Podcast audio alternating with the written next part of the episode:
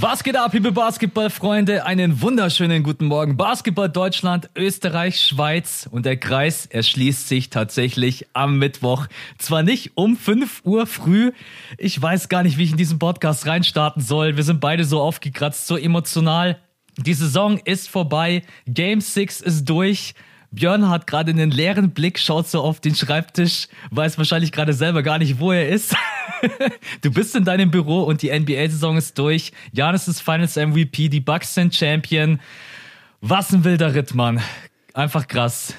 Ich bin sprachlos, was sehr, sehr schlecht ist für einen Podcast, aber ich kann wirklich kaum in Worte fassen, was diese Saison bedeutet hat, was die letzten ich würde sagen, anderthalb Jahre bedeutet haben, für uns beide auch speziell, aber auch als Basketballfans. Die Reise von Janis, die 50 Punkte im Closing Game, im Elimination Game. Es ist mit einer der stärksten und krassesten Basketballmomente meines Lebens.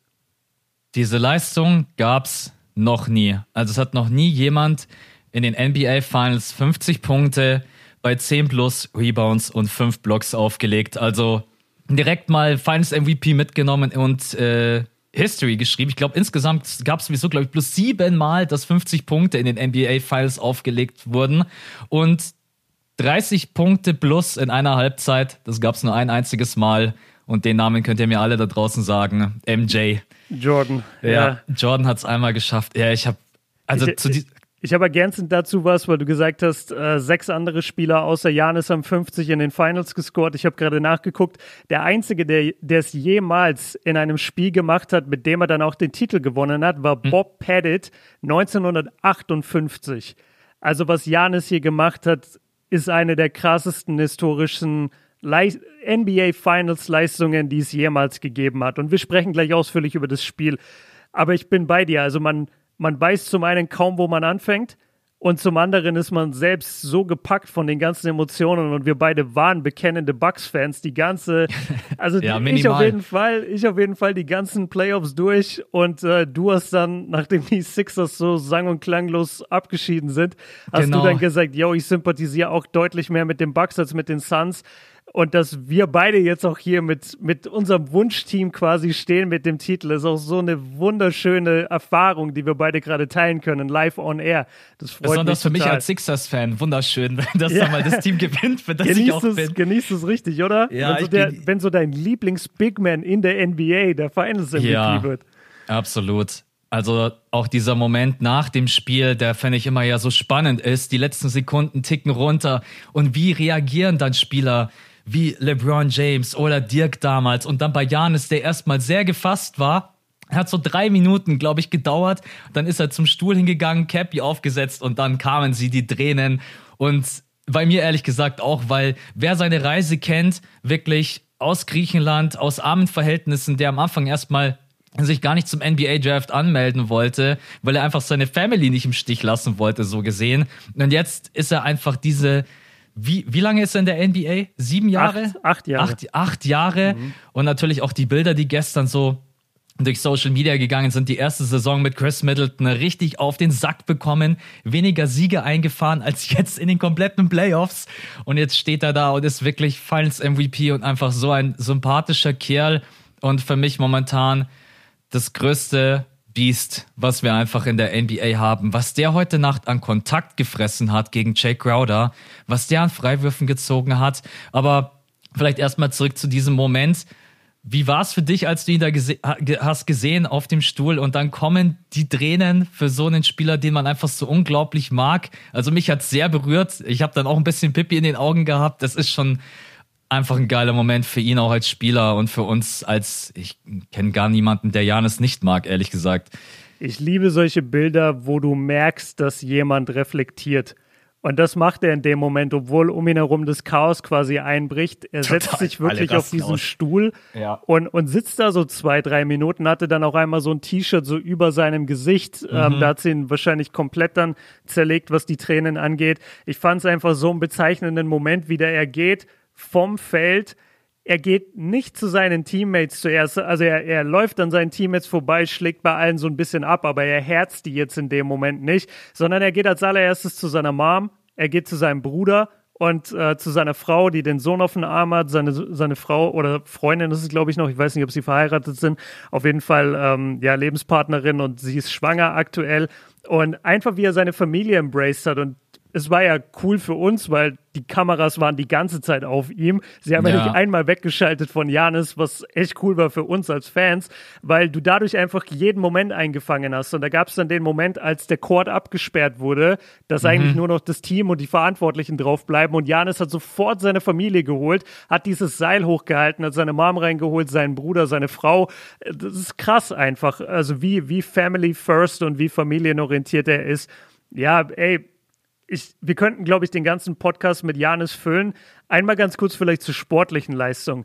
Der Typ hat halt wirklich 50 Punkte abgerissen, 14 Rebounds geholt, zwei Assists gespielt, okay, fünf Blocks gehabt. Und diese Blocks waren die waren Momentum-Blocks. Das waren weißt für mich fast gefühlt alle All-Time-Great-Blocks, aber nur aus dem Hype heraus jetzt so ja, gesprochen. Also jeder Block war so wichtig und hatte ein Momentum und er hatte ja auch zwei, drei, die ihm abgepfiffen wurde als Goaltending. Mhm. Das eine Mal ist er so hart hinter Booker oder nee, Bridges war es, glaube ich, im Fastbreak hinterhergelaufen, dass er sich gar nicht mehr getraut hat, äh, den, den Ball wirklich wegzublocken, weil er schon ja. ein paar Mal Goaltending abgepfiffen bekommen hat. Und dann landet er und läuft zurück und fässt sich so an den Rücken. Ja. Und das fand ich so bezeichnend, weil du konntest sehen, der, der Typ zerreißt sich gerade auf dem Feld. Der tut alles, damit seine Mannschaft heute Nacht gewinnt. Und das Interessante ist auch, die Bucks Offense lief ja nicht wirklich, die, die meiste Zeit des Spiels. Und es war nicht so, dass Janis 101 verteidigt wurde. Janis wurde viel gedoppelt, Janis wurde viel zugestellt in der Zone und trotzdem hat er immer wieder den Ball gefordert, hat ihn irgendwie bekommen und hat sich durchgewuselt gegen zwei, drei Verteidiger mit Foul, manchmal nicht gepfiffen und dann die Freiwürfe. Also lass mich das nur kurz sagen: 17 von 19. Weißt du, Völlig was für surreal. eine Konzentration du brauchst für 17 von 19? Selbst ja. als guter Freiwurfschütze, das, das, ist, das ist eine Freiwurfzahl, wo ich gesagt hätte für Booker oder für Chris Paul, wow, was eine Leistung. Ja. Und das ist ein Typ, der trifft normalerweise einen aus drei Freiwürfen oder jeden zweiten Freiwurf und der macht mit einer Konzentration und einem Fokus 17 von 19. Also wer da nicht von All-Time Great Performance spricht, der hat, ich weiß nicht, der hat das Spiel nicht gesehen. Das war überragender Basketball und besonders in der zweiten Hälfte habe ich selten gesehen, dass jemand so sein Team alleine zum Titel trägt. Wobei das nicht ganz stimmt. Wir reden gleich noch über Middleton, aber ich will erstmal dich wieder zu Wort kommen lassen, sonst schwärme ich hier 40 Minuten. ich glaube, von diesen 17 Freiwürfen waren vor allem 10 Swish. Ich habe echt gedacht, was ist denn heute los? ich kam nicht mehr klar, aber ich finde, du hast es ihm wirklich angesehen. Also mhm. er ist mit einem Selbstbewusstsein an die Linie und er ist auch immer mit einem Selbstbewusstsein unterm Korb hochgegangen. Es gab keinerlei Anzeichen von, ah, ich traue mich nicht, das jetzt zu finishen, weil dann muss ich an die Linie. Nee, er hat einfach gesagt, wenn ich es heute von der Linie gewinne, gewinne ich es von der Linie. Und er hat es von der Linie gewonnen. Ja, und ich finde, man hat generell in diesen ganzen Finals-Spielen gesehen, dass er sich an der Freiwurflinie von Spiel zu Spiel gesteigert hat. Sicherlich vor der Home Crowd ist es nochmal was anderes, weil dann dieses blöde Gezähle dich vielleicht dann auch nicht aus dem Rhythmus bringt. Aber 17 von 19 ist schon Wahnsinn. Ganz kurz, weil du das mit dem Rücken angesprochen hast. Der war halt auch irgendwann mal richtig im Sack, muss man sagen. Ich glaube, das war kurz mhm. vorm vierten Viertel. Und da gab es eine Situation, da habe ich mir einfach nur gedacht, das gibt's gar nicht. Janis steht gegen Kaminski äh, an der Dreierlinie und nimmt den Dreier, anstatt Kaminski zu attackieren. Und es gibt mhm. nur einen einzigen Grund, warum Janis Antetokounmpo das macht. In dem Moment war er einfach komplett durch. Und nach der Possession hat ihn dann auch Bud runtergenommen für die letzten 20 Sekunden. Weil einfach, du musst überlegen, jedes Mal zu attackieren, 42 Minuten lang gegen NBA Buddies, du hast es angesprochen, am Ende kam die Help zu 100 Prozent und zur Help kam da meistens noch ein dritter Mann dazu. Mhm. Janis hat die Wall heute Nacht zerstört. Ich glaube, das kann man wirklich sagen. Der hat sie. Schön gesagt, ja. Er hat sie durchbrochen, zerstört und wenn er gefault wurde an der Freiwurflinie, ja, das war eine Performance, die wir so schnell nicht vergessen werden. Vor allen Dingen auf beiden Seiten des Courts. Und jetzt mal ganz ehrlich, die Bucks verlieren dieses Spiel. Klang, also, wie sagt man? Ich bin mir selber nicht sicher, ich habe es vorhin selber ein bisschen verkackt. Ich glaube, sang- und klanglos. Genau, danke. Ja? genau so. Sang- und klanglos, wenn Janis heute Nacht nicht so spielt. Weil wir sprechen gleich noch über die anderen, die ich trotz allem loben möchte. Aber diese 50 Punkte, ich weiß gar nicht, wie viel haben denn die anderen Starter? Middleton hat 17, Lopez 10, dann sind wir bei 27, Drew Holiday 39. Also Janis hat plus 11 mehr Punkte erzielt. Ja. Also, ne, also, also nicht Drew Holiday hat 39 Punkte, Leute, sondern zu dritt Die- genau, Lopez, die drei. Middleton und Holiday. Genau, die drei zusammen. Ja, wäre schön, wenn äh, Drew Holiday. Ich versuche übrigens, nachdem du das letztens so schön in deine Insta-Stories hast, du es, glaube ich, gepackt, dass man ihn Drew ausspricht. Drew, Nicht, ja. ja, Drew, Ganz also wie Uncle Drew. D. Ja, Genau. genau. Ich versuche mich, aber man hat so krass drinnen einfach mit Drew. Also das ist so ein bisschen wie, das ist echt, muss man erst reinkriegen. Es ist die Schreibweise, habe ich ja gesagt. Seine Mom wollte unbedingt einen Vornamen mit J, weil die anderen Kinder irgendwie alle so hießen und alle seine Cousins auch mit J anfangen. Und dann wollte die Mom aber unbedingt den Namen Drew. Und dann meinte sie halt die Schreibweise J-R-U-E. Würde man auch so aussprechen, tut man natürlich nicht. Ähm, aber wenn du ihn hörst, wie er seinen Namen sagt, dann sagt er halt ganz klar Drew, ganz normal Ja. den Namen. Und auch die meisten anderen NBA-Spieler nennen ihn so. Und deswegen hatte ich das in der Story genau. Deswegen machen wir das jetzt auch in Zukunft so. Um, um die, um die Janis-Sache einmal abzuschließen, ich bin froh, dass du es noch erwähnt hast, ich jetzt wahrscheinlich in der Aufregung vergessen. Wir haben jetzt die Blocks angesprochen. Alter, der Typ war wie oft auf Chris Paul oder Devin Booker geswitcht am Perimeter und musste eins gegen eins gegen diese Jungs verteidigen und hat das gut gemacht. Also wir reden ja gleich über die Suns und es war wieder herausragendes Shotmaking dabei von Chris Paul und Devin Booker. Also die beiden haben mich auch wirklich als Midrange Kings einfach nur überzeugt in diesen Finals. Das ist un unbeschreiblich, was die an Würfen treffen mit, mit wie wenig Platz auf dem Feld. Aber Janis hat echt gut dagegen gehalten und hat seine Füße bewegt. Die kamen nicht wirklich an ihm vorbei. Chris Paul hat sogar noch ein bisschen besser gemacht, weil er noch mal einen Ticken schneller ist als Booker. Natürlich fehlt ihm dann irgendwo die Größe. Booker ist sehr oft gegen Janis gezogen und hat dann gemerkt, shit, ich komme überhaupt nicht vorbei, musste dann den Ball wieder rausspielen. Also das war nicht nur eine 50 Punkte Scoring-Dominanz-Performance mit ein paar schönen Dunks in der Zone. Das war eine ultra harte Defense. Aktion Ja. oder, oder ähm, wie sagt man, Performance auch noch von ihm. Ja, es ist, es ist Wahnsinn. Ich habe selten jemand gesehen, der so krass sich im sechsten Spiel nochmal sein Finals-MVP verdient. Und ich bin auch ein bisschen froh darüber, weil ich weiß nicht, ob du diese Tweets rumgehen hast sehen. Ja, natürlich. Und ein paar Leute ernsthaft ein Argument finden wollten für Chris Middleton als Finals-MVP. Ja. Wo ich mir denke, Leute, habt ihr diese Spiele gesehen? Also ja, er closed hier und da mal ein Game und hat dann diese krassen Game-Winning-Shots. Aber der Mann dieser Finals ist Janis Antetokounmpo. Da führt kein Weg dran vorbei. Und dahinter kommt eine Riesenlücke und dann kommt Middleton, dann kommt wieder eine Lücke und dann kommt Holiday, wobei Holiday defensiv auch eine Maschine wieder in diesem Spiel war. Ähm, darf man nicht den Fehler machen, ihn an der Offense zu messen. Wieder 4 von 19. Ich habe gekotzt das ganze Spiel über. Ich weiß nicht, wie es dir ging. Er ist 1 von 11 oder 1 von 12 gestartet. Ich, ich konnte gar nicht mehr hingucken. Wenn er zum Korb gegangen ist, dachte ich mir nur, ja, Possession für die Suns. Ich habe Also nur es- gesagt, Drew, es ist heute der schlechteste Zeitpunkt für eine Offenheit. Bitte, bitte, reiß dich zusammen. Er hat dich nicht gehört. Nein, 4 er von hat mich- 19, 2 von 7, aber immerhin 12 Punkte, 11 Assists, 4 Steals Mhm. und äh, herausragende defensive Performance wieder gegen Booker und äh, Chris Paul. Ja, also es ist, wir können gerne mal kurz über die Phoenix Suns sprechen. Du hast es gerade eben angesprochen. Die Defense der Milwaukee Bucks war heute im Halfcourt echt on point. Also ich weiß nicht, ob ihr das vielleicht auch gesehen habt. Monty Williams hat in der Halbzeit ganz klar die Ansage gemacht, wir müssen schneller spielen. Was die Phoenix Suns im dritten Viertel abgerissen haben, die haben den Ball bekommen und sind nach vorne gesprintet in die Transition wie die Wahnsinnigen, weil sie einfach gemerkt haben, wenn die Bucks mal hinten stehen, dann kommen wir einfach nicht durch. Und Janis hat es halt auch geschafft, aber auch alle anderen, die gemeinsam verteidigt haben, zu sagen, wir drücken euch raus ans Perimeter. Und Booker ist dann auch bloß von 8 von 22 aus dem Feld gewesen und 0 von 7 from Downtown. Ich habe gerade dieselben Stats gesehen und habe mich richtig erschrocken, weil ich habe gerade von seinem krassen Shotmaking geredet und da waren ein paar dabei, aber ich habe gar nicht mitbekommen, dass er 0 von 7 gegangen ist von der Dreierlinie. Da waren halt auch echt viele Dreier extrem gut verteidigt. Chris Paul, 11 von 19, der hatte halt auch diesen kleinen Mini-Stretch, wo er mal so drei, vier Midranger hintereinander getroffen hat. Da hatte ich schon so ein bisschen Angst aus Sicht der Milwaukee Bucks, wenn Chris Paul jetzt gut ins Spiel reinkommt, dass es dann echt eng werden könnte.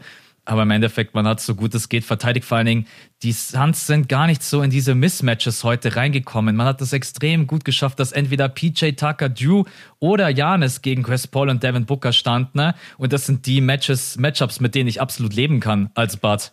Ja, das ist das, was die Bucks haben wollen. Also Tucker würde ich nochmal ausklammern, weil ich finde, er hat jetzt nicht den besten Job gemacht gegen beide. Er, er ist halt ein wahnsinniger Hustler in der Defense, aber mhm. er hat es halt von der Schnelligkeit auch gar nicht. Aber er macht es über Einsatz und ja, an sich ist, ist auf jeden Fall besser, als wenn Connaughton oder Portis äh, gegen die genau, das Jungs, ich jetzt auch gemeint, gegen die ja. Jungs stehen. Ganz kurz was, was taktisches. Ich, ich muss übrigens sagen, ich habe mir noch nie so wenig Notizen für ein Spiel gemacht, weil ich war so drin. Ich konnte einfach nicht. Ich konnte du willst nicht auch das den, Spiel genießen, ey. Ja, und ich konnte nicht den Blick senken. Also mhm. je, jede, jedes nach vorne dribbeln war interessant, weil darauf will ich gerade hinaus. Ich weiß nicht, ob es dir aufgefallen ist. Wir haben darüber geredet in den ersten, in den ersten vier, fünf Spielen. Äh, Chris Paul hat sehr darunter, in Anführungszeichen, gelitten, dass äh, Drew Holiday ihn so krass pressen kann beim mhm. Ballvortrag mhm. und macht ihn dadurch müde. Jetzt in diesem Spiel die Suns haben immer wieder den Ballvortrag von Booker oder von Jay Crowder übernehmen lassen. Also quasi der Spieler, der nicht von Drew Holiday verteidigt wurde. Chris konnte dann einfach nach vorne laufen, ohne diese Anstrengung zu haben, gegen Holiday vorzudribbeln. Ja. Und hat sich dann erst den Ball geholt.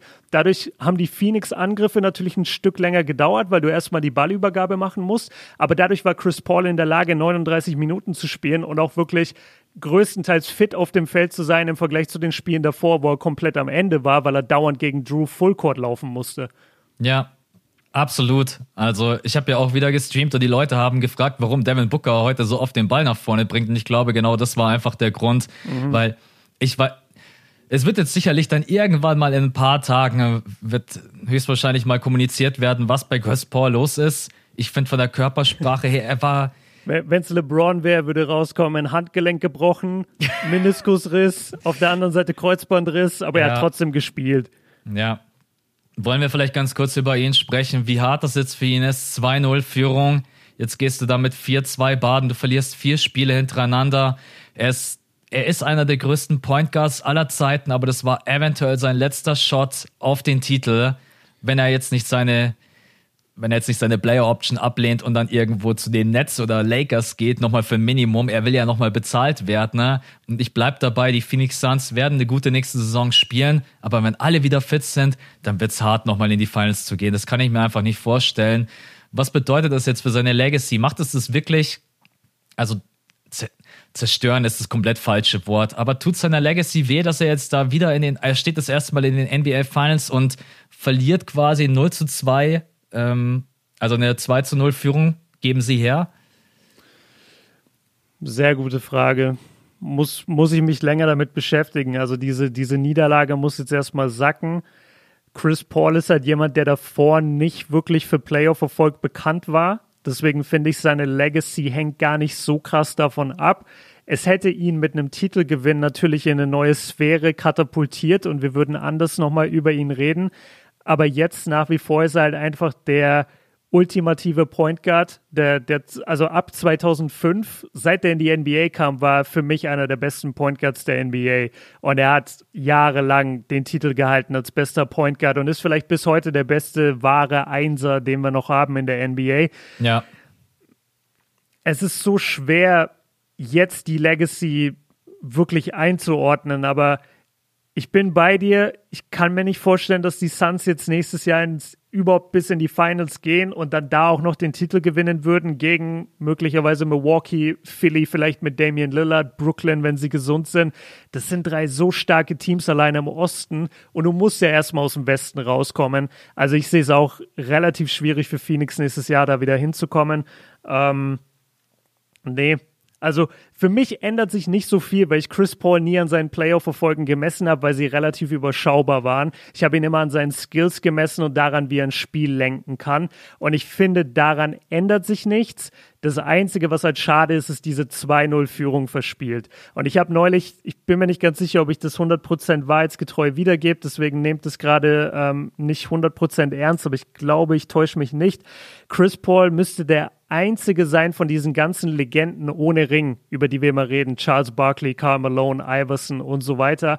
Der ist der einzige von den allen, der in den Finals stand und eine 2-0-Führung hergegeben hat. Mhm. Aber auch hier muss ich sagen, interessiert es jetzt wirklich? Also ich messe Chris Paul nicht an Playoff-Erfolgen. Darauf lege ich mich fest. Und er kann durch diesen Verlust oder durch diese Niederlage jetzt aber halt auf keinen Fall auf ein Level gehoben werden mit Magic oder auch, um ehrlich zu sein, mit Stephen Curry, der zwar ein Point Guard der Neuzeit ist und nicht das gleiche Skillset hat wie Chris Paul, aber in seiner Interpretation der Point Guard-Rolle einfach wie viel? Drei Titel gewonnen hat, oder? Ja, drei ja. Titel gewonnen hat. Genau, deswegen, ähm, also ich kann ihn nicht auf diese Sphäre heben, aber er ist einer der besten wahren Einser aller Zeiten, 100 Prozent.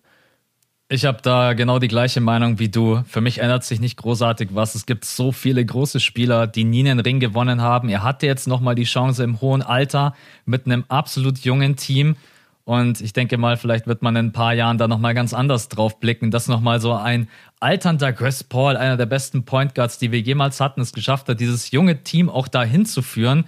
Natürlich sind jetzt gerade eben erstmal alle enttäuscht und natürlich wird es auch Kritik geben, weil 2-0-Führung für Spielen in den Finals ist natürlich hart. Aber an sich, es ist ja, es ist eigentlich wirklich bloß eine Diskussion, dass du ihn jetzt halt nicht oben mit einordnen kannst bei Stephen Curry, Magic Johnson und so weiter. Aber John Stockton ist auch einer der größten Point Guards aller Zeiten und hat auch nie einen Ring gewonnen. Ja, das ist das Thema. Und, und schau mal, also das ist halt jetzt gerade der Vorteil, dass wir beide noch so tief in der Serie sind und alle, die gerade zuhören, wenn man sich Spiel 4 und 5 anguckt, das waren One-Possession-Games. Wenn die wenn da irgendwas anders läuft, wenn zum Beispiel Drew doch einen Foul gepfiffen bekommt, als er Booker den Ball abnimmt in Game 5, was man hätte pfeifen können. Man muss es nicht pfeifen, vor allem nicht in den Finals, aber man hätte pfeifen können. Mhm. Ähm, lass, lass daraus ein Suns Bucket entstehen. Wir wissen alle, das Momentum war voll bei den Suns in diesem Game. Und das Holiday Play war quasi das, was ihnen dann das Genick gebrochen hat. Lass die Suns dieses Spiel gewinnen, Game 5, dann gehen die ganz anders in dieses Game 6, holen vielleicht das und werden Champion in Milwaukee. Also manchmal ist es auch echt Basketball ist ein Spiel von Possessions und hier ging es wirklich in zwei Spielen um ein, zwei Possessions und wären die ein bisschen anders gefallen, dann wäre Chris Paul jetzt Champion und wir würden ganz anders über ihn reden. Aber das wird halt in Vergessenheit geraten, je länger wir von der Serie entfernt sind. Ich bleibe dabei, Chris Paul einer der größten Point Guards ever, aber halt nicht auf der gleichen, auf dem gleichen Level mit den Jungs, die dann auch wirklich als größte Point Guards ever Championships gewonnen haben. Das ist der, der große Unterschied. Und wenn man jetzt für ihn argumentieren möchte, dann hat man auch heute Nacht wieder gesehen, wie abhängig die anderen von seinem Playmaking sind.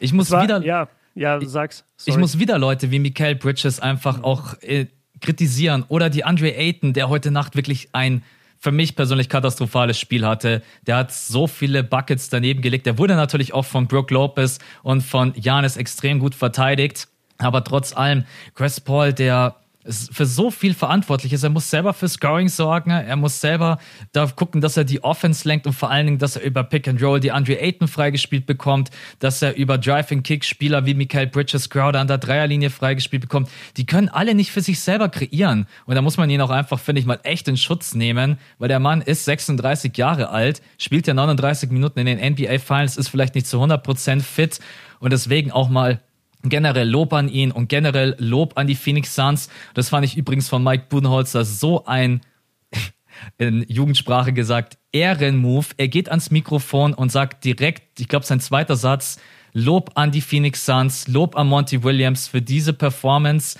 Das ist einfach für mich Größe und die Suns haben es auch wirklich verdient. Trotz der ganzen Verletzungen natürlich von den Lakers, den Nuggets, den Clippers und trotz allem musst du erstmal so eine Performance abrufen, die ganzen Playoffs über und deswegen auch mal ein bisschen, ja, die schützende Hand über Chris Paul einfach. Ich, ich sehe deine Kritik an, an Bridges und an Crowder und Aiton. Ich finde, Aiton war heute Nacht in einem Albtraum. Also ich glaube, ja. Aiden ist in dieses Spiel gegangen und hat sich gedacht, what the fuck macht Janis hier? Und auch, also Brook Lopez war normal, finde ich, in der Defense. Janis ja. war unter dem Korb, Alter, der war ein Einmann-Abrisskommando. Also den einen Block, den er gegen Aiden hatte, der war so vernichtend. Das war ganz knapp. Volleyball-Block. Ja, Volleyball-Block, ganz genau. Ja. Das war ganz knapp an einem Goaltending vorbei. Aber mit was für einer Wucht Janis diesen Ball zurückgeschmettert hat, das macht was mit dir mental. Und also DeAndre Ayton tut mir echt leid, weil das ist ein junger Typ, der stand noch nie in so einem Spiel und der wurde komplett auseinandergenommen von Janis in der Defense. Und äh, zu Bridges und Crowder, da bin ich bei dir. Es wäre schön, wenn sie mehr createn könnten. Auf der anderen Seite, das war halt das ganze Jahr über das, über das System. Chris Paul genau. kreiert, die anderen hauen die Würfe rein und verteidigen hinten. Und wenn du jetzt in Spiel 6 dann plötzlich merkst, oh fuck, mein Point Guard kann das nicht mehr, dann in einem Game 6 on the road zu sagen, ich bin Mikael Bridges und ich kriege mir jetzt im vierten Viertel einen Wurf. Let's go. Le ja, let's go. Let's go auf die Bank, Alter. Das kann auch ja. richtig nach hinten losgehen.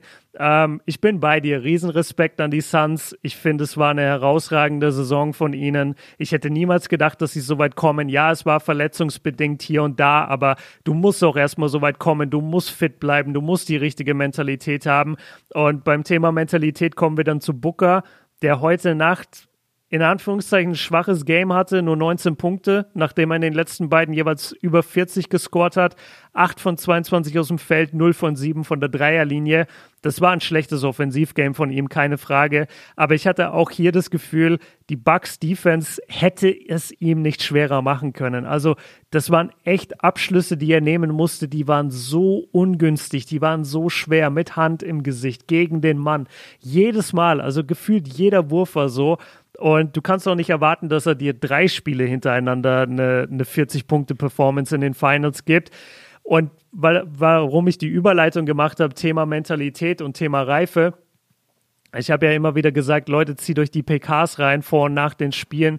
Was Devin Booker mit seinen 24 Jahren in diesen PKs sagt, was für eine Reflexion der hat auf sein eigenes Spiel, was für eine Wortwahl der nutzt, wie der sich ausdrückt in schwer gestellten Fragen, die dich auch ganz leicht in eine Falle locken können, wo du deine Teammates mal aus Versehen schlecht redest oder die Gegner oder wen auch immer.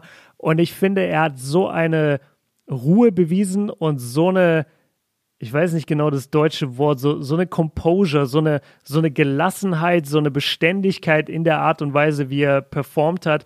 Und ich bin ein richtig großer Booker-Fan in diesen Finals geworden oder in diesem Playoff-Run, weil ich jetzt erst auch verstehe, was für eine Person hinter den Leistungen steht. Mhm. Und die ist wirklich sehr, sehr positiv zu bewerten. Also Hut ab vor Booker, auch wenn es nicht sein bestes Game jetzt war in dem Closing Game leider. Das Gemeine ist eigentlich, selbst wenn man mit den Bucks sympathisiert, die Suns sind ja trotz allem cool. Also mhm. Devin Booker, Michael Bridges, auch Aiton, auch wenn wir jetzt gerade eben kritisiert haben, der ist plötzlich in diesen Playoffs aufgeblüht. In manchen Serien war er der Go-To-Guy, den du immer anspielen konntest, der dir immer 2010 gegeben hat. Jake Crowder, Jetzt heute Nacht nur zwei von neun from Downtown war so ein bisschen der Stephen Curry dieser Suns Offense. Also dem konntest du wirklich den drei, den konntest du wirklich den Dreier. Sag lieber Clay Thompson, oder? Oder Clay er ist ja mehr Catch and Shoot. Ja, Catch and Shoot.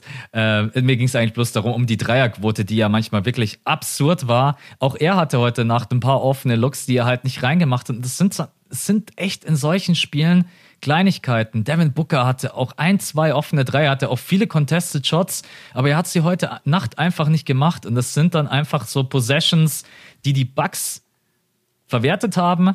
Auch Middleton, über den wir gleich noch quatschen müssen.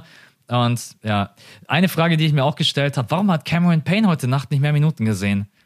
Cameron Payne hatte zehn Minuten und in diesen zehn Minuten hat er den Suns den Arsch gerettet, dass sie nicht schon in der zweiten, also im zweiten Viertel wirklich untergehen, weil das war wirklich ein Stretch. Payne ist reingekommen, Dreier, Drive, Dreier und ich weiß gar nicht, was da nochmal, was der, der zweite, äh, der vierte Abschluss war, aber er hat so schnell zehn Punkte gemacht, plus neun, aber hat dann keine Minuten mehr gesehen.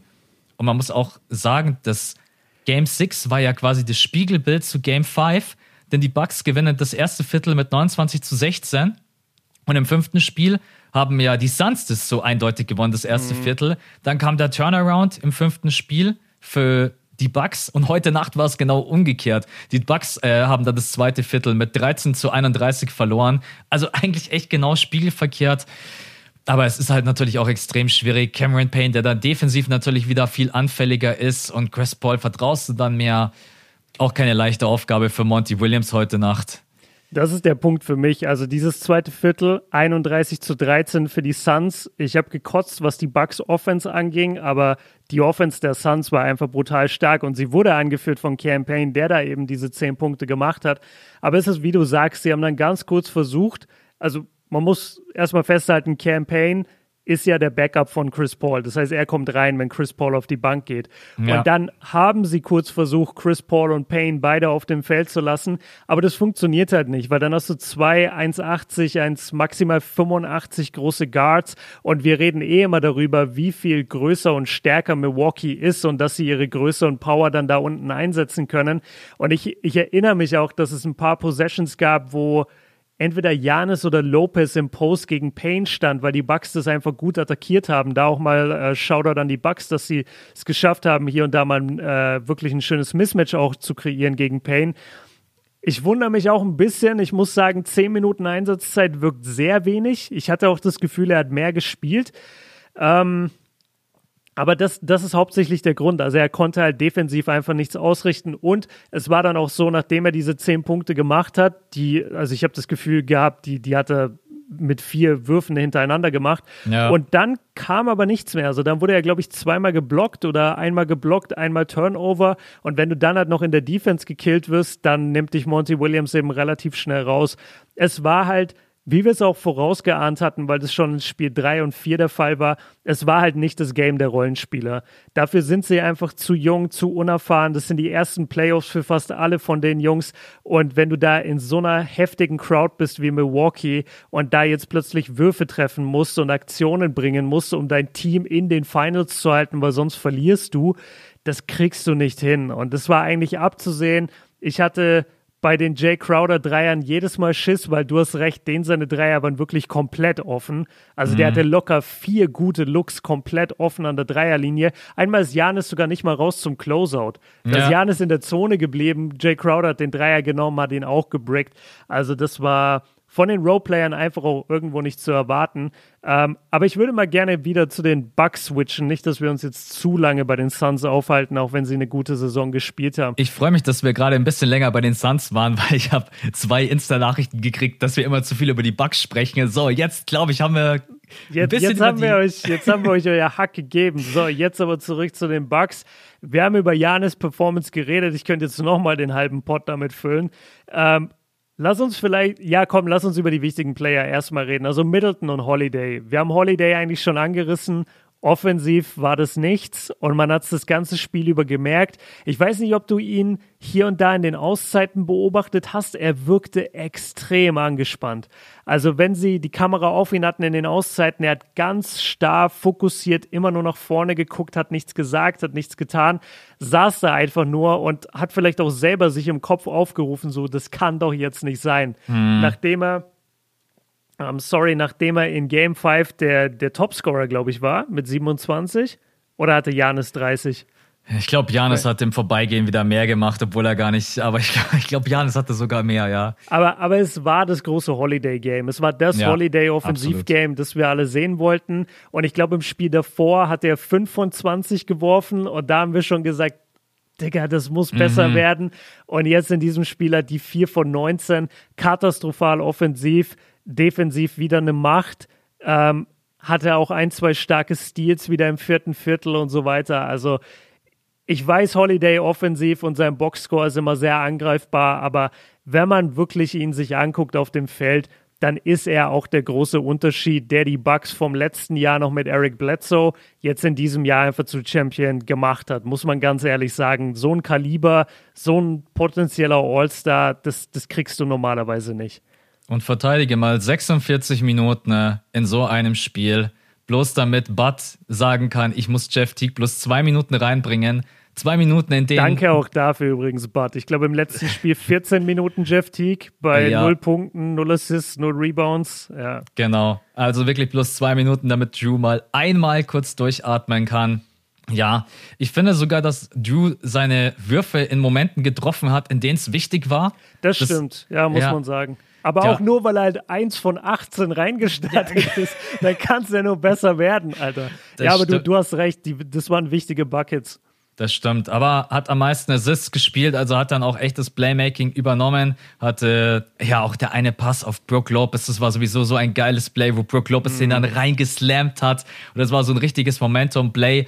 Und defensiv, das war wieder überragend. Also, es ist natürlich auch immer ein bisschen fies in der NBA, in der NBA wird immer so viel auf die Offense geachtet und dann schauen immer alle auf den Boxscore und sagen, ja, Drew, der war ja mal nicht so geil heute Nacht. Aber das war ein richtig gutes Spiel von ihm. Diese vier Steals, die musste auch erstmal erzielen. Middleton übrigens auch mit vier Steals. Da müssen wir vielleicht sowieso gleich noch drüber quatschen. Das war ja eine Turnover-Party heute Nacht auf beiden Seiten. Ne? die, die Nerven in diesem Spiel lagen so blank. Also ich glaube, die ersten zehn Possessions auf Nee, die, die ersten fünf Possessions auf beiden Seiten waren, glaube ich, nur Turnover und Bricks. Ja. Also da ging gar nichts. Das war so krass, was die für Nerven gezeigt haben. Die hatten gemeinsam im ersten Viertel, glaube ich, combined irgendwie 13 oder 14 Turnover. So, es war völlig verrückt. Ich, ich habe irgendwie noch die, irgendwo noch die Stat. Ich glaube, es war sechs Turnover mindestens bei den Bucks oder sieben und fünf bei den Suns. Also ja, so Ja, es war sehr viel auf jeden Fall, ja. Und ja, natürlich in so einem Spiel sind alle nervös. Ich bin dann manchmal, das waren auch so Turnover, die waren so komplett unnötig. Wenn ich alleine an diesen einen Turnover denke, äh, Middleton bringt den Ball nach vorne, das war dann, glaube ich, aber in der zweiten Hälfte und will den Ball auf Drew spielen und der ist nicht konzentriert und und guckt gar nicht dahin. Genau, guckt gar nicht hin und das und der Ball so, geht ins Aus. Ja. Das war, genau. boah, hätten die Bucks das Spiel verloren, wäre das das bezeichnende Play gewesen. Das würde überall rauf und runter gerade laufen. Das war auf jeden Fall, da waren die Suns auch nicht allzu weit entfernt. Ich weiß es nicht mehr ganz genau, aber maximal sechs Punkte. Und ich dachte mir dann so oft so, Leute, Bugs, konzentriert euch jetzt bitte. Und aber auch auf der anderen Seite, die Suns haben sich einfach zu viele Turnover erlaubt. Also, aber klar, da merkt man einfach Game 6, es geht um alles. Aber la ja. lass, mal, lass mal bei, äh, also Holiday finde ich, haben wir jetzt ganz gut behandelt. Lopez will ich einmal kurz sagen, der hatte einfach sechs Punkte hintereinander ich glaube, mhm. im dritten Viertel, die einfach scheiß wichtig waren. Sorry, dass ich so sagen muss. Aber die Suns hatten ja auch wirklich mal die Führung. Und äh, Milwaukee hat ein bisschen gestruggelt, da hinterherzukommen. Es ging ja offensiv eigentlich gar nichts, wenn nicht gerade Janis dominiert hat.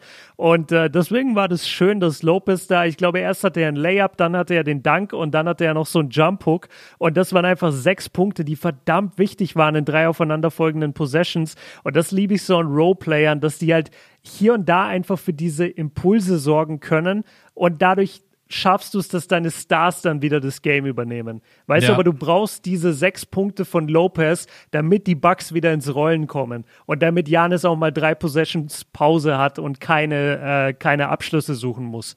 Der ja im dritten Viertel bloß 20 Punkte, glaube ich, gemacht hat, 19 oder 20 Punkte. Also im Endeffekt, wenn man die beiden zusammen äh, combined, keine Ahnung, 25, 26 Punkte, da mussten die anderen im dritten Viertel dann nicht mehr allzu viel machen. Nee, weil sie haben nur, ja gut, sie haben 35 gemacht. Ja. Äh, lass uns mal zu Middleton kommen. Middleton ist ja, der, der Robin zum Batman von Janis und seit acht Jahren an seiner Seite. Mhm. Seit der Rookie-Season, das hatte ich gar nicht mehr auf dem Schirm, seit der Rookie-Season von Janis läuft Chris Middleton damit. Die ja. beiden haben sich früher um die Minuten gestritten, weil Janis damals noch zwei Meter sechs groß war und Shooting Guard gespielt hat. Das mhm. ist auch so eine gestörte Story, dass der Typ einfach mittlerweile Shaq ist und früher dachte man, der wird Paul George. Ja. Ähm, ja, sa sag mir deine Eindrücke zu Middleton in dem Game und vielleicht insgesamt in der Serie aber auch. Wenn ich an Middleton denke, denke ich gerade eben bloß an diesen einen Wurf im vierten Viertel über rechts den Elbow und dann fadet er away like Kobe Bryant, like MJ und macht den rein und er war irgendwie so wichtig und das war so bezeichnend für seine ganze Performance auch in diesen Finals. Wenn er will, dann kann er, dann ist er der beste Shot Creator bei den Bucks und dann kann er einfach auch wirklich ein Spiel closen, entscheiden. Ich muss sagen, es ist so schwierig, ihn zu beurteilen, weil er hatte Spiele, da sitzt du echt vor dem Fernseher und möchtest einfach nur in den Fernseher reinspringen und sagen, was ist das denn bitte heute Nacht? Da taucht er komplett unter, übernimmt nicht, bringt den Ball nicht nach vorne, läuft kein Pack and Roll mit Janis. Und dann hat er manchmal so Spiele, da läuft er von draußen heiß, attackiert, im Drive, nimmt mit Ranger. Und das ist einfach so, man kann vielleicht auch sagen, dass die Bucks Glück hatten, dass Middleton dann immer genau in den richtigen Momenten ne, den Weg zu sich selber zurückgefunden hat und gesagt hat, okay, jetzt muss ich da mal übernehmen, jetzt muss ich scoren und dann auch die richtigen entscheidenden Buckets getroffen hat. Ja, an sich finde ich, hat er echt gute Finals gespielt. Trotz allem viele Up and Downs. Hätte er vielleicht das, den ein oder anderen Abend etwas effizienter gescored und mehr übernommen. Äh, ich muss sagen, Middleton hat noch Luft nach oben. Drew Holiday hat noch Luft nach oben. Die sind jetzt NBA Champion. Das sind vielleicht sogar Good News für die Milwaukee Bucks Fans da draußen. Ich habe das Gefühl, die sind noch nicht alle fertig von der Entwicklung her. Also da kann man schon noch besser spielen. Äh, Janis ist 26. Man sagt eigentlich, man kommt in seine Basketball Prime so 28 bis 30.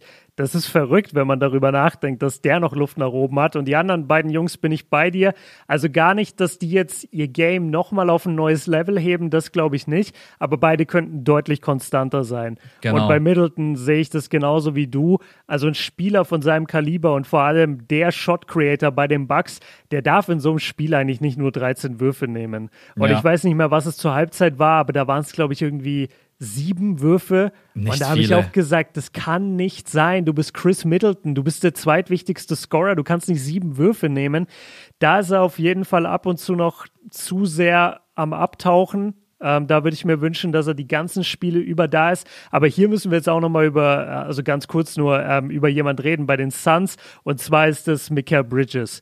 Wir haben jetzt Bridges in der Offense auch kritisiert und wir müssen aber bei ihm eigentlich mindestens genau das gleiche machen wie bei Holiday. Was Bridges verteidigt, ist herausragend. Mhm. Der Typ hat so lange Arme, der ist so schnell, der ist immer da an seinem Spieler, der, der schiebt sich über den Block, weil er auch so ein, so ein skinny, also so ein skinny Körper irgendwie nur hat, kommt da überall durch und hat dann eben diese super langen Arme, mit denen er sich am Schienbein kratzen kann, ohne Die sich Die Arme sind so krass jedes das Mal, wenn ist, ich sehe. Das ist echt. Ey, wenn der, wenn der an der Freiwurflinie steht, das ist verrückt. Du hast das Gefühl, der kann sich die Schuhe binden, ohne dass er sich einmal bücken muss. Und jedenfalls, ähm, Bridges muss man da echt hervorheben, weil er ist ein, er ist ein äh, Albtraum, Albtraum-Matchup für Chris Middleton, weil er ist genauso lang wie Chris Middleton, er hat die Arme und er ist schnell. Und das ist mhm. richtig unangenehm. Und Middleton ist keiner, der Kontakt sucht. Middleton ist keiner, der dich in den Post drängt und Freiwürfe zieht. Wie viele Freiwürfe hat er in dem Spiel? Wahrscheinlich auch wieder null. Ja, okay, immerhin vier. Aber im letzten Spiel hat er null. Er hatte in den Finals immer mal wieder null. Der ist, der ist nicht der Spielertyp dafür, dass er die den schwachen Körper in Anführungszeichen von Bridges ausnutzt. Und da muss man Bridges auch echt Props geben, wie gut er immer wieder gegen Middleton verteidigt hat, aber dann ist Middleton halt auch einer der besten Shot Creator der Welt und schafft es dann eben in der Crunch Time doch hier und da ein Bucket einzustreuen. Und ich bin bei dir, dieser Jumper äh, wo, er, wo er über die linke Seite kam, dann auf den rechten Elbow gedribbelt ist, glaube ich, mit ein, zwei Dribblings, Handoff von Janis und dann macht er den Jumper rein. Ich weiß nicht mehr genau, wie es stand, aber das hat eigentlich das Spiel zugemacht. Danach ja. haben die Bucks auch gejubelt, so als hätten sie den Titel gerade gewonnen. Ja, also Michael Bridges ist halt jemand, der so gut jemanden vor sich halten kann, seine On-Ball-Defense. Und wenn Middleton dann wirklich mal reinzieht im Drive, dann ist es eigentlich gegen kleinere Spieler wie Devin Booker oder gegen Chris Paul ich habe es oft genug in den Finals gesagt und ich bleibe dabei als Sixers-Fan. Ich kotze ab, dass wir ihn damals abgegeben haben, Michael Bridges.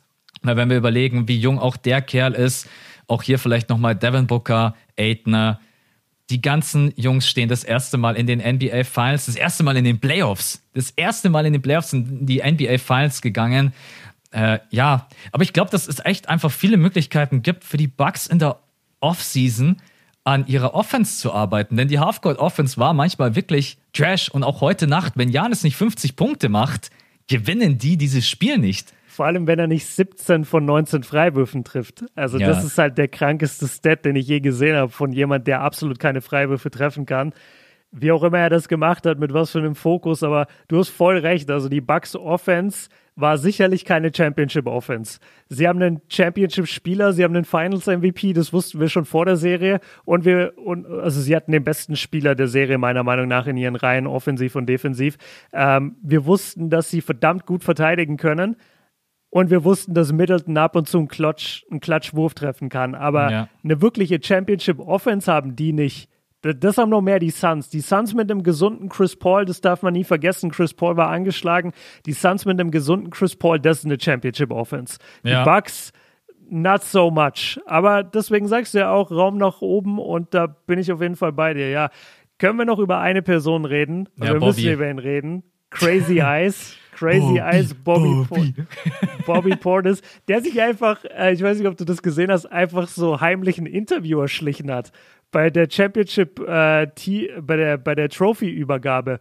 Da ja. wurde erst Janis interviewt, dann Middleton und dann Drew. Und dann hat die Crowd angefangen, Bobby Bobby zu rufen und dann ja. ist er einfach vor ins Mikro. Ja, ja, klar. und, dann hat, und dann hat Malika Andrews ihm eine Frage gestellt, weil sie gar nicht darauf vorbereitet war. Und dann hat sie gesagt, ja, danke. Ja. Der, der hat sich einfach dieses Ding erschlichen, weil er so ein Fanliebling ist. 16 Punkte. Ähm, 6 von 10 aus dem Feld, 2 von 5 von der Dreierlinie, zwei sau wichtige Dreier. Insgesamt sehr, sehr wichtiges Scoring von ihm und einfach genau das, was du von deiner Bank brauchst, nämlich einfach auch wieder ein paar Punkte, um zu überleben, ein paar Possessions, wo sich mal die Starter ausruhen können. Von Connaughton kam leider nichts. Der, der ganz wenig kam, der nur frei, hat nur vier Würfe genommen, alle drei daneben gesetzt, war minus 21, sehe ich gerade. Okay, also Connaughton kannst du komplett vergessen in dem Spiel. Aber ja, aber wieder Portis, acht. Ich muss es nochmal sagen, acht Rebounds. Der gut, Typ ist gut, eine Maschine. Dass du sagst, ja. ja. Und wieder auch zwei offensiv und das als ja. Point Guard oder als kleiner Guard. Ähm, ja, Portis Maschine, oder? Also wir haben ihn ja immer wieder gefeiert in der Serie und das war quasi sein Peak. Also geiler Witz, glaube ich nicht. Du brauchst solche Typen. Du brauchst solche Typen, die auch die Körpersprache mitbringen. Wir gewinnen dieses Ding heute. Und wenn ich den angucke, habe ich nie, habe ich nie das Gefühl, wenn ich Drew angeguckt habe, habe ich manchmal Angst gehabt. Wenn ich Middleton angeguckt habe, habe ich manchmal Angst gehabt, die verlieren es noch. Dann kam Bobby ins Bild. Ich so, ja, gewinnen, gewinnen die Bugs safe. Ich habe das Gefühl, Bobby weiß manchmal gar nicht, in welchem Spiel er ist. Ich, ohne also Scheiß, hättest du dem so. gesagt, ey, heute ist Preseason, dann hätte er gesagt, ja, okay. Ja. Ich glaube nicht, dass der verstanden hat, dass der in Game 6 der Finals steht. Aber ey, Wahnsinn. Das waren übrigens auch die einzigen Punkte, die überhaupt von der Bank kamen. Ich habe es im letzten Pod mhm. noch angesprochen. Wenn du Jeff Teague gar keine Minuten gibst, dann hast du eigentlich eine Sieben-Mann-Rotation mit Bobby Porters und Pat Connaughton von der Bank. Genau so war es jetzt heute eigentlich fast, bis auf dass Jeff Teague halt einmal zwei Minuten gesehen hat. Diese 16 Punkte kann man gar nicht hoch genug anhängen, weil 16 Punkte von der Bank, wenn deine Starter jetzt auch nicht so performen. Ja, und einfach ein geiler Energizer. Auch witzig, dieses eine, können wir vielleicht ganz kurz äh, darüber sprechen. Devin Booker verteidigt, dann macht er irgendwie so diesen Hampelmann auf die andere Seite rüber, das ganze, über das ganze Feld und dann kriegt er einen Tee gegen sich gepfiffen. Weißt du, welche ja, Szene ich meine? Ja, ja, er hat einen Foul gepfiffen bekommen gegen sich. Das war mhm. aber Tucker. Tucker hat, glaube ich, den Ball gehabt und hat sich dann verdribbelt oder ist ausgerutscht. Und eigentlich wäre es ein Ballbesitz für Milwaukee gewesen, aber es wurde ein Foul gepfiffen. Und dann ist Portis übers ganze Feld gerannt. Also ich habe Tucker im Kopf. Du guckst skeptisch. Ich habe Tucker im Kopf, dass es war. Ich guck Vielleicht war es auch Booker, keine Ahnung. Keine, ich habe das, hab das Gefühl, jede Possession war heute Nacht so intensiv, dass ich mich gar nicht mehr so genau an jede einzelne erinnern kann. Aber ja, es war einfach nur ein absolut geiles Spiel von allen. Also wirklich nochmal Lob an alle. Es war ultimativ spannend. Es war eng. Das waren mit die geilsten Finals der letzten Jahre. Du hast es, glaube ich, im letzten Podcast mhm. angesprochen, oder? ja, es, voll. Also es hätte. Ich wollte Sorry, nur, ich, ich, wollte das mit dem Play nur schnell fertig machen mit Portis, ja. weil du gesagt hast, er hat dann Tee dafür bekommen. Ich bin komplett ausgerastet, als ich gesehen habe, wie er sich verhält, weil das ist ein Tee. Das ist seit 20 Jahren, seit ich NBA-Fan bin, ist das ein Tee. Wenn du den Schiedsrichter dumm aussehen lässt und die interpretieren das so, wenn du übers ganze Feld rennst. Da gibt es sogar, da gibt es so Clips auf YouTube, wo Schiedsrichter halt, ähm, wo man die Stimmen hört, weil sie so mic'd up sind und dann sagen die das zu den Spielern, ey, ich gebe dir einen Tee, wenn du von der einen Seite ja. des Feldes auf die andere Seite des Feldes rennst und meinen Call lächerlich machst.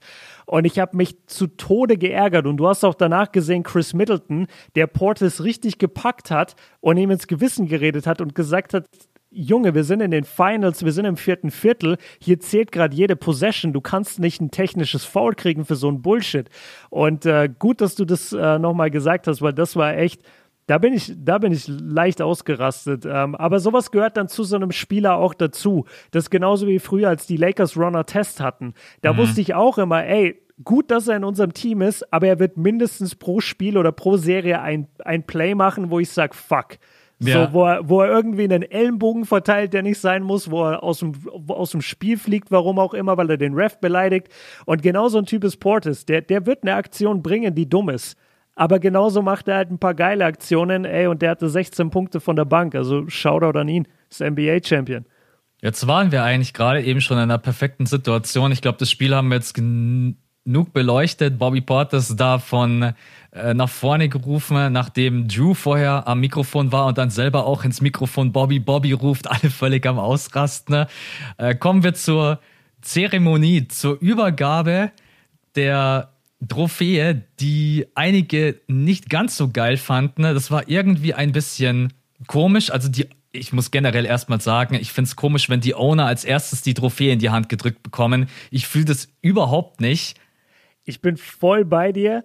Ich, ich bin noch okay damit, wenn sozusagen der Hauptowner die mhm. Trophäe nimmt und dann aber sofort an den Coach gibt. So kenn's ich eigentlich. Ja, genau. Aber es war ultra unangenehm, als der es das war so richtig vier unangenehm. random Leuten, sollen sie die Owner sein, sollen sie sich ein Eis kaufen, Alter? Das interessiert doch kein Mensch, dass die Typen die genau Owner das sind. habe ich auch gesagt. Wen, Wen interessiert gerade der Owner? Und und haben die auf dem Feld gerade Schweiß und Tränen und Blut gelassen? Also ich, ich verstehe das ja. Sie sind die Owner, sie kriegen die Trophäe zuerst, aber Dicker, gibt es dem Hauptowner und der soll sofort an den Coach geben, damit das Team feiern kann. Ja. Und nicht so viermal awkward irgendwelchen Randoms, die dann alle die Trophäe hochhalten und beim zweiten Mal haben die Fans schon keinen Bock mehr für die Leute zu jubeln, weil sie sie gar nicht kennen. Genau. Also das, ja, erzählt die anderen Punkte, aber das war schon eine wacke Aktion irgendwie. Ja, ich, das ist einfach, ist einfach komisch, weil du fieberst das ganze Spiel mit, du freust dich für Janis, du freust dich für Middleton und denkst eigentlich, ja, freut uns, Owner hier, aber jetzt gib die Trophäe doch bitte weiter zu Bud, für den ich mich auch so mega gefreut habe. Oder zu Chris Middleton. Ich glaube, Chris Middleton hat dann als erster die Trophäe in die Hand bekommen. Und er dann hat sie auch nie mehr losgelassen. Er hat sie dann nie mehr losgelassen. Und dann, Gott sei Dank, wurde das Ganze so ein bisschen aufgelöst, als dann Adam Silver gesagt hat, ja komm, wir machen jetzt den Finals MVP auch gleich noch. Dann hat ja. Janis den Finals MVP bekommen. Und dann endlich die Spieler, die da im Hintergrund stehen. Ey, die Spieler haben das scheiß Spiel gewonnen. Verdammt nochmal. Aber ich sag dir, das große Problem, was ich gesehen habe, war insgesamt das ganze Setting, weil ja, das war richtig blöd aufgestellt. Genau, normalerweise hast du eine Bühne, wo die Spieler oben sind, einfach um sich ein bisschen abzuheben. Da dürfen auch nur die Spieler hin und vielleicht die Kinder oder sowas.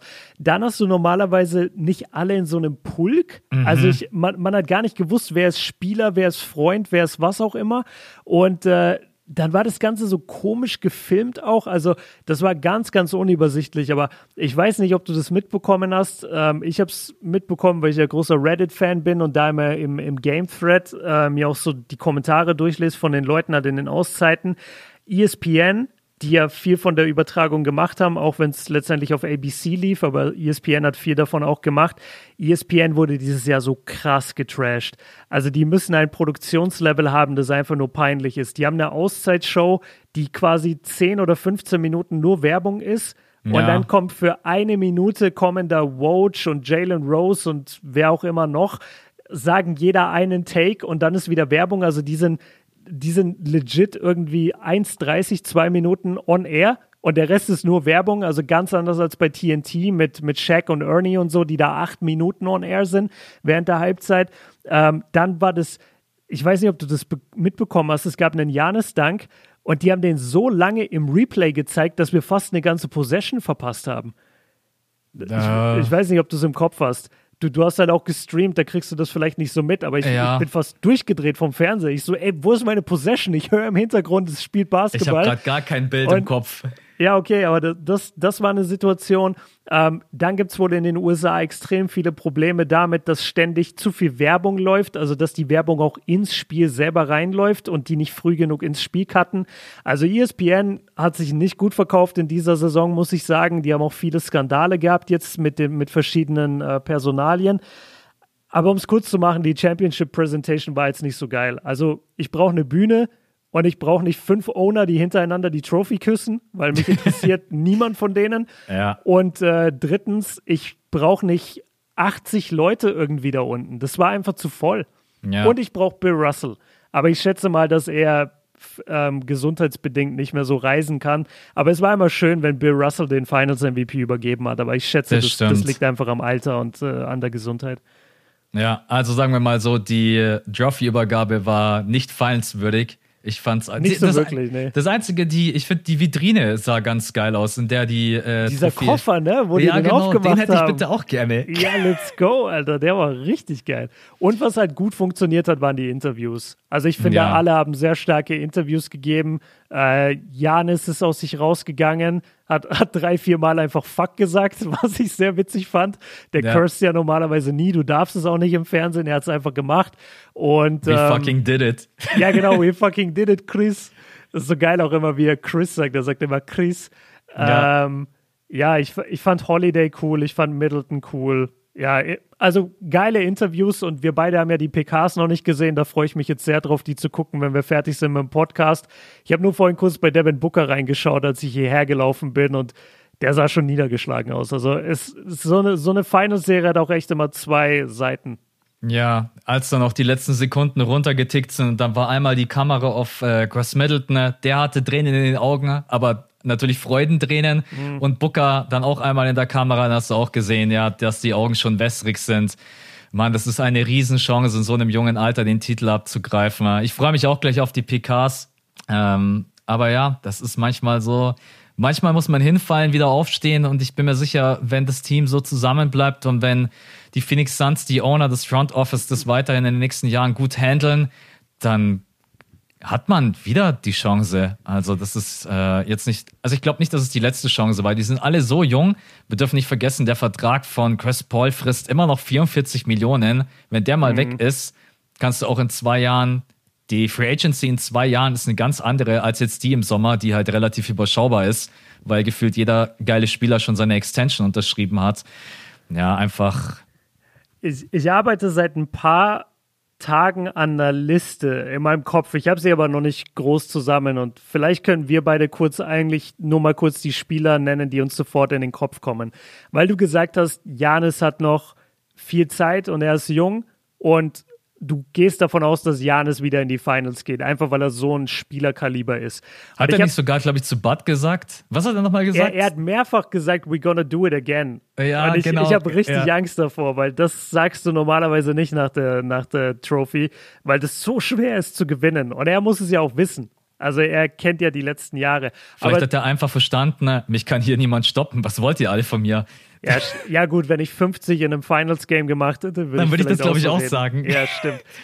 äh, Was war Ich- das, ich- Liste? Erst, erstmal wollte ich kurz flexen, weil ich gestern echt einen geilen Moment im Training hatte und dann dachte ich, ich will jetzt meinen gammeligen Moment gestern im Landesliga-Training auf dem Freiplatz vergleichen mit irgendwas, was jemand im NBA-Finale gemacht hat. Deswegen gut, dass ich mich gestoppt habe.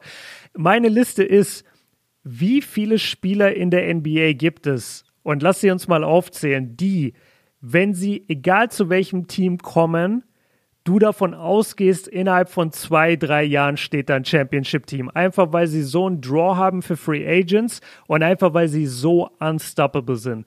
Und ich gebe dir mal die paar Namen, die mir gerade in den Kopf kommen. Ich würde sagen Embiid, ich würde sagen Janis, ich würde sagen LeBron.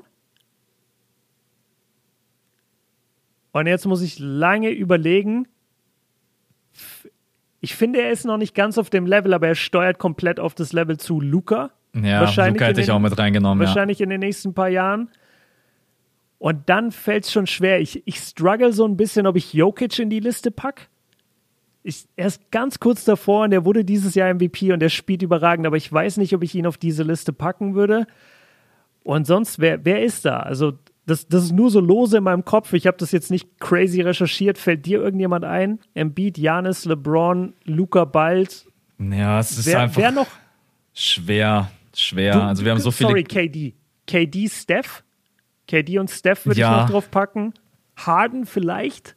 Ja. Harden ist auch so ein Typ, egal wo du den hinstellst, ich glaube, der geht mindestens in die zweite Runde.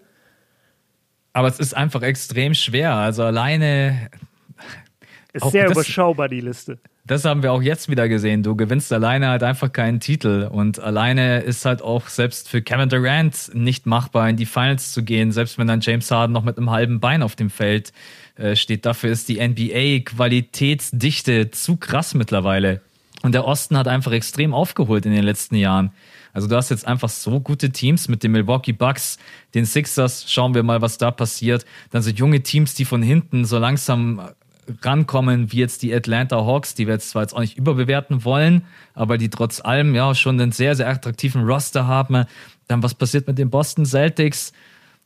Aber du siehst es, so ja, wobei wer weiß, wie weit es gegangen wäre, Jason Tatum und Jalen Brown in Kombination. Auch das wird interessant. Aber die nächste Saison wird sowieso eine komplett andere, wenn alle wieder fit sind. Weil, was natürlich man schon ehrlich sagen muss, diese Playoffs, ich habe noch nie so viele Verletzungen gesehen. Das war oh, einfach sehr, sehr hol, schade. Hol die LeBron-Tweets raus. Let's go. ja, es war einfach sehr, sehr schade. Und trotz allem störe ich mich überhaupt nicht daran. Und auch alle Tweets, die jetzt gerade eben da so rumgeistern, ja, die Bucks wären gar nicht in die Finals gegangen, oh, wenn die Nets fit gewesen Durant wären. nicht auf der Linie gestanden ja, hätte. Dann sage ich euch auch, dass Toronto nicht ein einziges Spiel gegen fitte Golden State Warriors gewonnen hätte. Oder dass Toronto gar nicht in, den, in, de, in die Conference Finals gekommen wäre, wenn Kawhi Leonards Wurf nicht so gefallen wäre, wie er gefallen wäre in Game 7. Es gehört einfach immer ein bisschen Glück dazu. Manchmal hast du weniger Glück und manchmal hast du mehr Glück.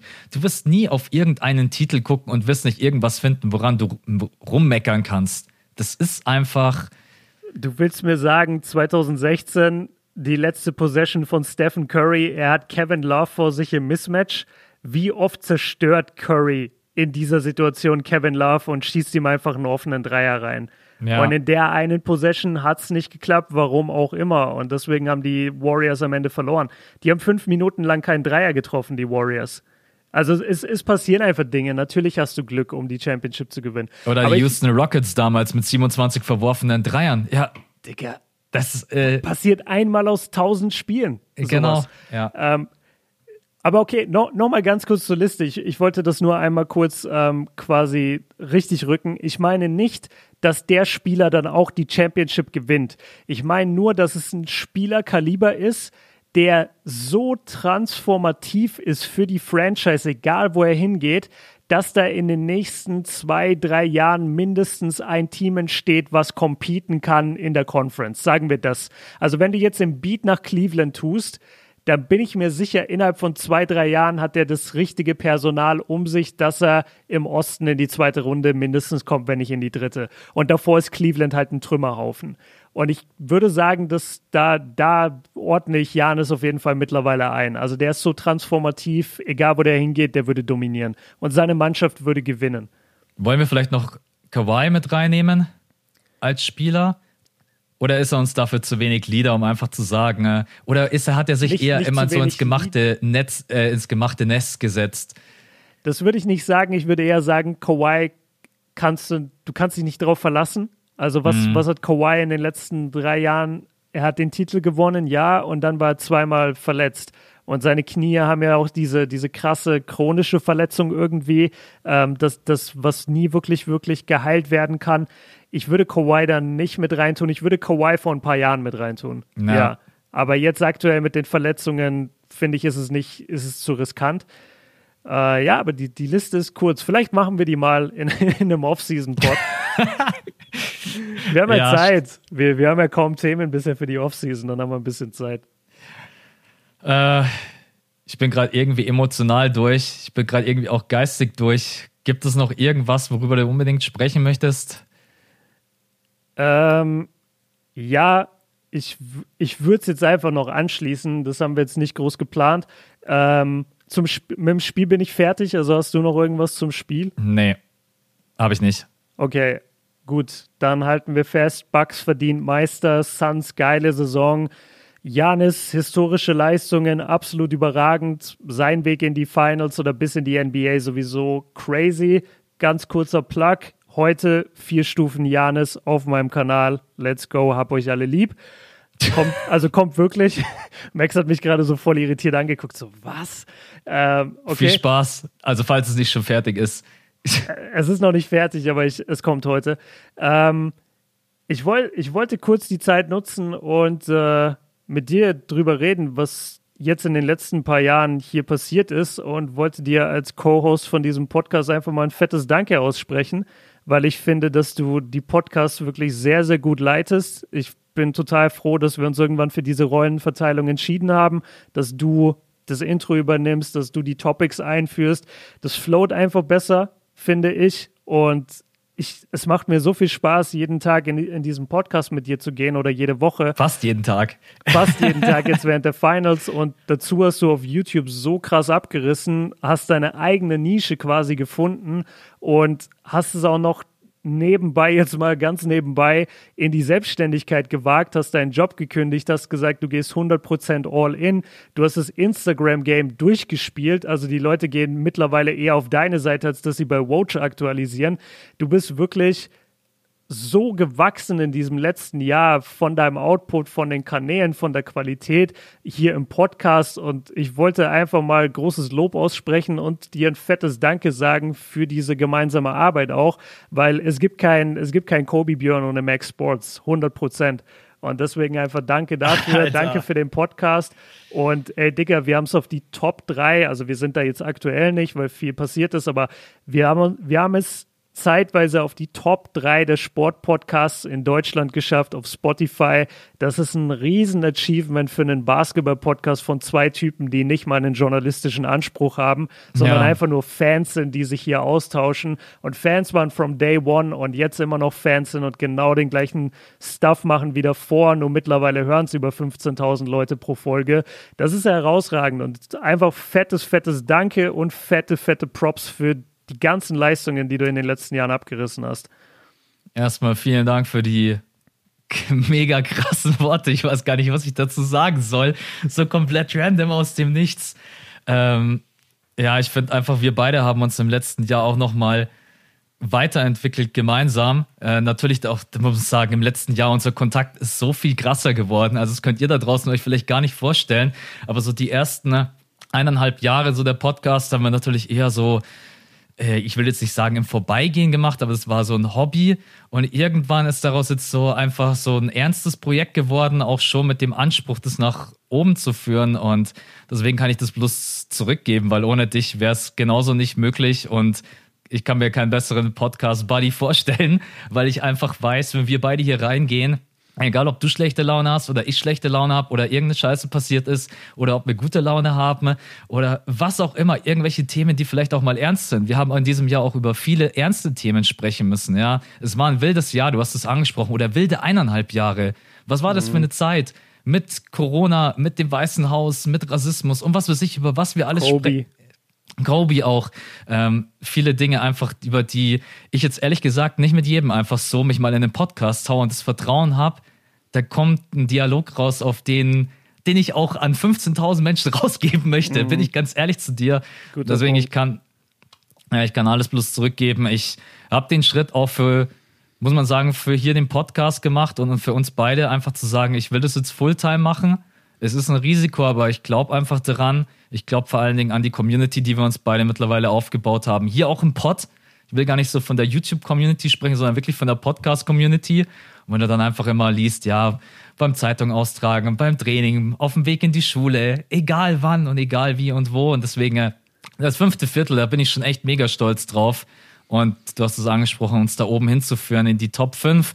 Auch wenn wir da gerade eben nicht sind, das ist auch vollkommen egal. Die Leute, die hinter uns stehen, und ich kann das bloß zurückgeben an dich. Also, Shots feiert, gibt es gerade ein geileres Format auf YouTube. Ich, vor allen Dingen, wir beide, wir arbeiten ja zusammen und ich schaue es ja selber jedes Mal. Und ich habe dir, glaube ich, sogar letzte Woche geschrieben. Ich weiß, am Donnerstag. Ja, du hey, hast mir geschrieben, hey, ich mache mir gerade eine Pizza, kommt genau. heute Shots feiert. Ja, da genau, habe ich sehr richtig. lachen müssen, ja. Und äh, das ist einfach so. Ja, wir beide haben natürlich auch unterschiedlichen Content. Das kriege ich auch immer von den Leuten äh, oft äh, geschrieben.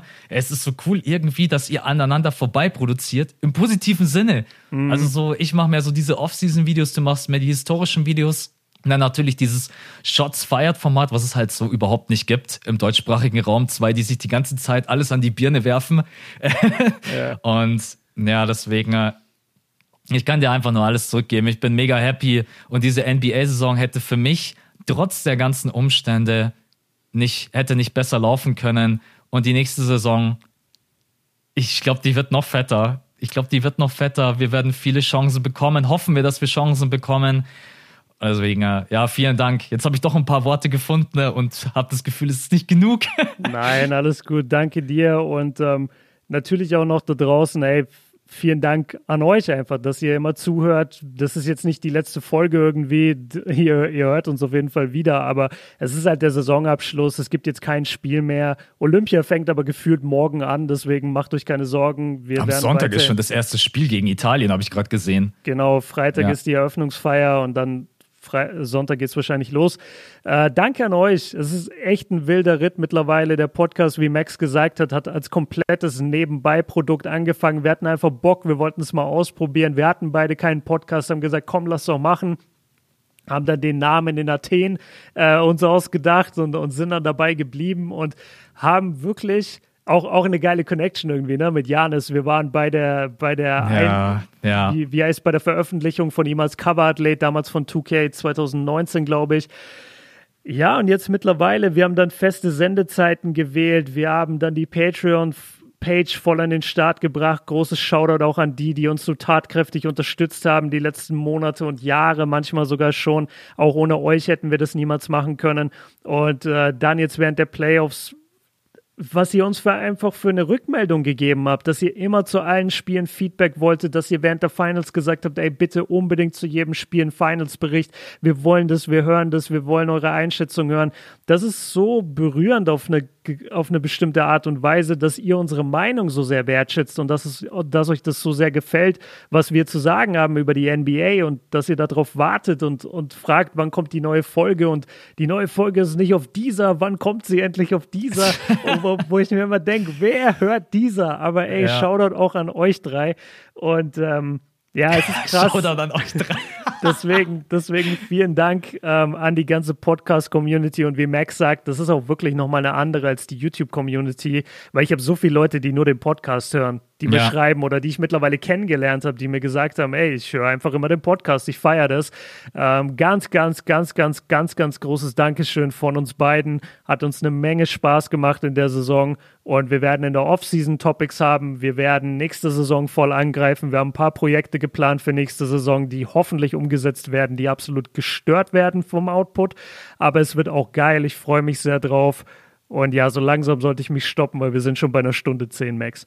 Ja, ja, von meiner Seite aus auch nochmal danke, ohne das jetzt weiter auszuführen. War eine verrückte Saison, war ein absolut verrückter Ritt mit Up and Downs. Wir beide besprechen uns jetzt einfach mal, ob wir noch irgendwie so einen Pod machen wie Gewinner und Verlierer der Saison oder unsere Highlights oder was auch immer. Wir beide machen uns noch Gedanken und Pläne, was wir jetzt noch machen, bevor wir dann auch irgendwann, das sind vielleicht die Bad News für euch, wir gehen dann doch ein bisschen in den Urlaub, weil wir einfach auch mal durchatmen müssen. Das muss so einfach zehn sein. Zehn Wochen ungefähr und dann sind wir aber wieder da. wir sind dann wieder so zwei Tage vor äh, Saisoneröffnung. Vor Dann geht's aber los mit den Off-Season-Pods, Leute, im genau. Oktober.